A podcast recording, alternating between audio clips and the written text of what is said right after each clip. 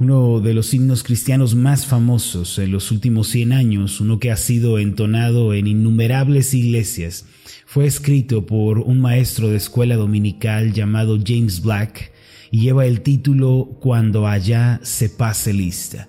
Muy probablemente muchos lo, han escuchado.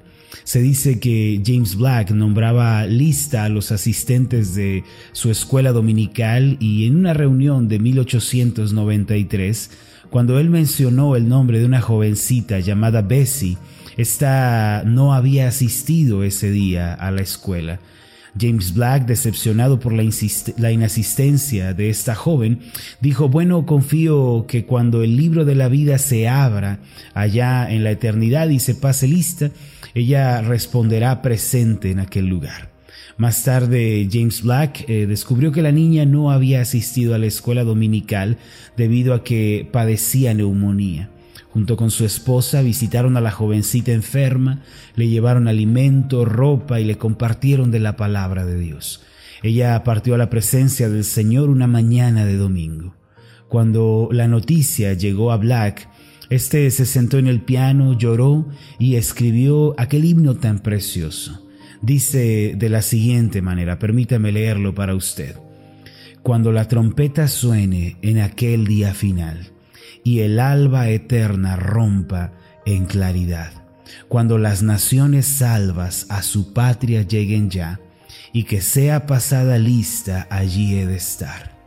En aquel día sin niebla, en que muerte ya no habrá, y su gloria el Salvador impartirá. Cuando los llamados entren a su celestial hogar, y cuando sea pasada lista, allí he de estar. Dice el coro, cuando allá se pase lista, cuando allá se pase lista, a mi nombre yo feliz responderé. Este es un himno muy hermoso que nos recuerda que la vida terrenal no es lo único que existe, sino que al cruzar el umbral de la muerte, cuando nuestro cuerpo físico exhale su último aliento, la eternidad nos aguarda. El mismo Señor Jesús dijo en Juan capítulo 14, versículos 1 y 2 lo siguiente, no se turbe vuestro corazón. Creéis en Dios, creed también en mí. En la casa de mi Padre muchas moradas hay.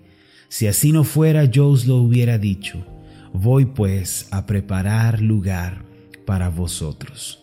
Esas moradas mencionadas por el Señor son nuestra casa espiritual allá en los cielos. Un día, mis amados, al partir de esta tierra, los que hemos creído en Cristo como Salvador y Señor personal, entraremos en aquellas moradas celestiales y estaremos con nuestro Padre para siempre. Nosotros, los de la fe de Cristo, no experimentaremos el juicio de la muerte segunda, sino que entraremos en la dulce presencia de Dios y estaremos allí para siempre. El apóstol Pablo también dijo, en 2 de Corintios capítulo 5 en el versículo 1, porque sabemos que si nuestra morada terrestre, y él se refiere al cuerpo físico, este tabernáculo se deshiciere, tenemos de Dios un edificio, una casa hecha de no de manos, eterna en los cielos. Y por esto también gemimos, deseando ser revestidos de aquella nuestra habitación celestial Qué bella escena es esta, mis amados. Los cristianos aspiramos a esa morada celestial. Ahora, las implicaciones del reino celestial al cual nos estamos dirigiendo no solamente son futuras, sino que el reino de Dios es también una realidad presente. En el primer libro de Crónicas, en el capítulo 19, en los versos 11 y 12, el rey David declaró lo siguiente, Tuya es, oh Jehová, la magnificencia, el poder, la gloria, la victoria y el honor, porque todas las cosas que están en los cielos y en la tierra son tuyas. Tuyo, oh Jehová, es el reino, y tú eres excelso sobre todos.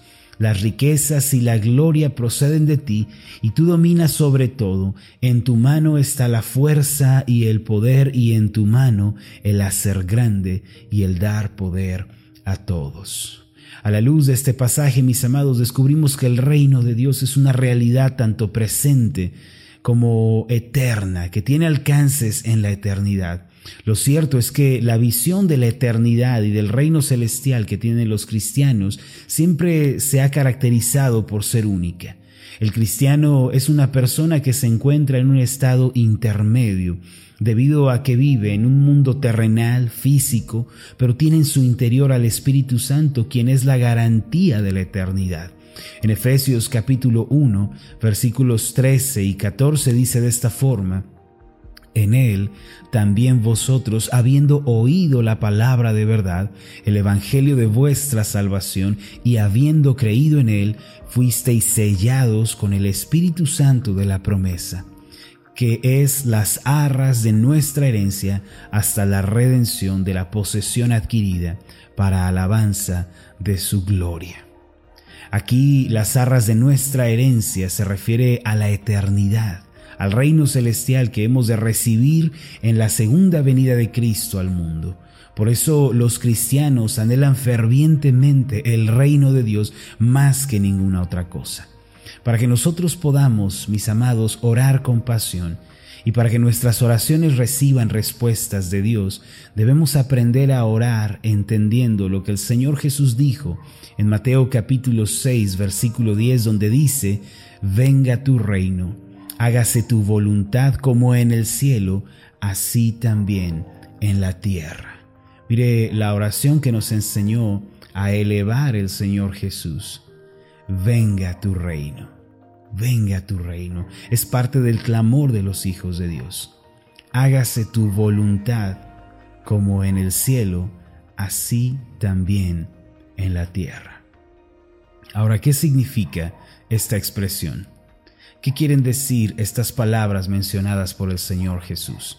Muchas personas lo han repetido muchas veces, pero parece que no conocen su significado. En primer lugar, la expresión venga tu reino representa en el idioma original un anhelo, es un deseo, una pasión. Esta expresión podría interpretarse de la siguiente manera, Dios Deseamos tu reino más que ninguna otra cosa. Danos tu reino en nuestra vida. Queremos tu autoridad y voluntad dirigiendo nuestras vidas. Significa algo como tu reino es lo más importante, es la mayor prioridad en nuestra vida. La gente que está atada por el pecado vive cautiva de la lujuria de la carne, la lujuria de los ojos y el orgullo de la vida, y está basada en el realismo secular. Por ende, muchas personas viven ansiosas por adquirir riquezas, honra, fama en esta tierra, pero nosotros debemos anhelar el reino de Dios. Este debe ser la pasión de nuestro corazón. Debemos vivir para el reino de Dios cada día de nuestra vida. Un día un joven se me acercó y me preguntó, Pastor, ¿no te cansas de hacer todo lo que haces? Yo le respondí a este muchacho, ¿Y a qué te refieres con esa pregunta? Y él me dijo, todos los días predicas, oras, lees la Biblia, tu vida es Dios, pero ¿no te cansas alguna vez? Mire, yo le respondí con lo siguiente, cuando uno tiene la visión celestial y vive para ella, nunca se encontrará desanimado. Amados, yo he aprendido que las personas que anhelan el reino de Dios y viven para Él trabajando cada día, día con día, reciben el regalo de las fuerzas nuevas y sus corazones no son conmovidos por las cosas terrenales y temporales. Quien hace del reino de Dios la razón de su vida, no se detiene por las pequeñeces que esta vida conlleva, no tiene, no tiene tiempo para dejarse envolver por los afanes de la vida. Pablo le dijo a Timoteo en su segunda carta, en el capítulo 2, versículo 4, ninguno que milita se enreda en los negocios de la vida a fin de agradar a aquel que le tomó por soldado. Cuando vivimos con la visión celestial en nuestro corazón y anhelamos el reino de Dios, no nos vamos a enredar en los asuntos triviales de la vida. Ciertamente seremos responsables, iremos al trabajo, atenderemos los quehaceres del hogar, cultivaremos nuestras amistades, viviremos la vida cotidiana, sí, pero en todas estas cosas serviremos al Rey Celestial y a su reino. Hermanos y hermanas en Cristo, el mundo en el que vivimos no va a durar para siempre. Es un mundo muy frágil y pasajero. Primera de Juan capítulo 2 versículo 17 dice, y el mundo pasa y sus deseos, pero el que hace la voluntad de Dios permanece para siempre. Por lo tanto, la meta de nuestra vida siempre debe ser el reino celestial. Recordemos que nuestra ciudadanía es la del cielo, no la de la tierra. El apóstol Pedro dijo en 1 de Pedro 2, 11 y 12 que somos extranjeros y peregrinos. Además, Pablo dijo en Filipenses capítulo 3, versículo 20, que nuestra ciudadanía está en los cielos. Si en nuestras oraciones siempre recordamos el reino de Dios y pedimos al Señor que nos permita experimentarlo en esta tierra, veremos progresivamente cómo nuestra vida se conforma al reino celestial. No solo esto, el Señor Jesús también nos enseñó a orar diciendo, hágase tu voluntad. La gente que está atada por el pecado quiere hacer lo que le viene en gana, quiere vivir a su manera porque tiene pensamientos únicamente centrados en sí mismo, pensamientos únicamente humanistas. Pero los creyentes debemos rendir nuestras vidas a Dios y vivir solo para Él, debemos honrarle y obedecerle con pasión.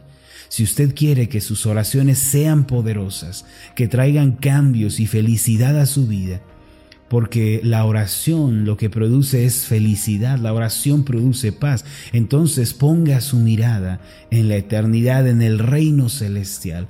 Rinda su vida al Señor cada día mientras ora, hágase tu voluntad y no la mía. Cumple, Señor, tu perfecta voluntad en mí. Entonces sabe que sucederá la bendición de Dios, fluirá en usted. Para que podamos orar debidamente, debemos acordarnos del reino de Dios, debemos tenerlo presente y debemos rogar que su voluntad se cumpla en nuestras vidas, aun cuando eso signifique que nuestra voluntad sea frustrada. Permítame hacer una oración por usted. Padre Celestial, tú estás sobre todas las cosas, tú eres Dios sobre cielo y tierra, y nosotros somos tuyos. Nada podemos decir que es nuestro, nada podemos llamar como algo propio, todo te pertenece. Tú estás en los cielos y hoy bendecimos tu nombre, exaltamos tu nombre, el cual es grande en toda la tierra. Padre, permítenos vivir con tu reino en esta tierra, que tu reino venga, Señor. Anhelamos que tu gobierno, tu autoridad, tu poder se manifiesten en nuestra vida. Tu reino es nuestra prioridad. Ayúdanos a vivir cada día de nuestra vida con la mente puesta en la eternidad. Que sepamos que al morir no se cerrarán las puertas y terminará todo, sino que hay una eternidad cruzando el umbral de la muerte. Ayúdanos a vivir cada día con pasión, sabiendo que fuiste a preparar moradas eternas para nosotros, y que donde tú estás, allí también estaremos nosotros. Asimismo te pedimos que hagas tu voluntad en nuestra vida. Sabemos que tu plan es mejor que el nuestro. Tu diseño es mejor que nuestro diseño. Tus designios son mejores que los designios del hombre. Padre, que tu voluntad sea hecha en nuestras vidas. En el nombre de Jesús. Amén y amén. Hola, ¿qué tal? Mi nombre es Marlon Corona, soy el pastor de la iglesia Ascender en la ciudad de Zapopan, Jalisco, en México. Le agradezco mucho por haberme seguido con esta meditación. Mi oración siempre es que usted sea prosperado en todas las cosas y goce de una buena salud, así como prospera en su alma. Lo invito a que ore por las meditaciones Ascender y le pregunte a Dios cómo puede usted ser de bendición para este ministerio. Las meditaciones Ascender son impulsadas y apoyadas por nuestros oyentes. Reciba un fuerte abrazo de mi parte. Que Dios le bendiga. Hasta la próxima.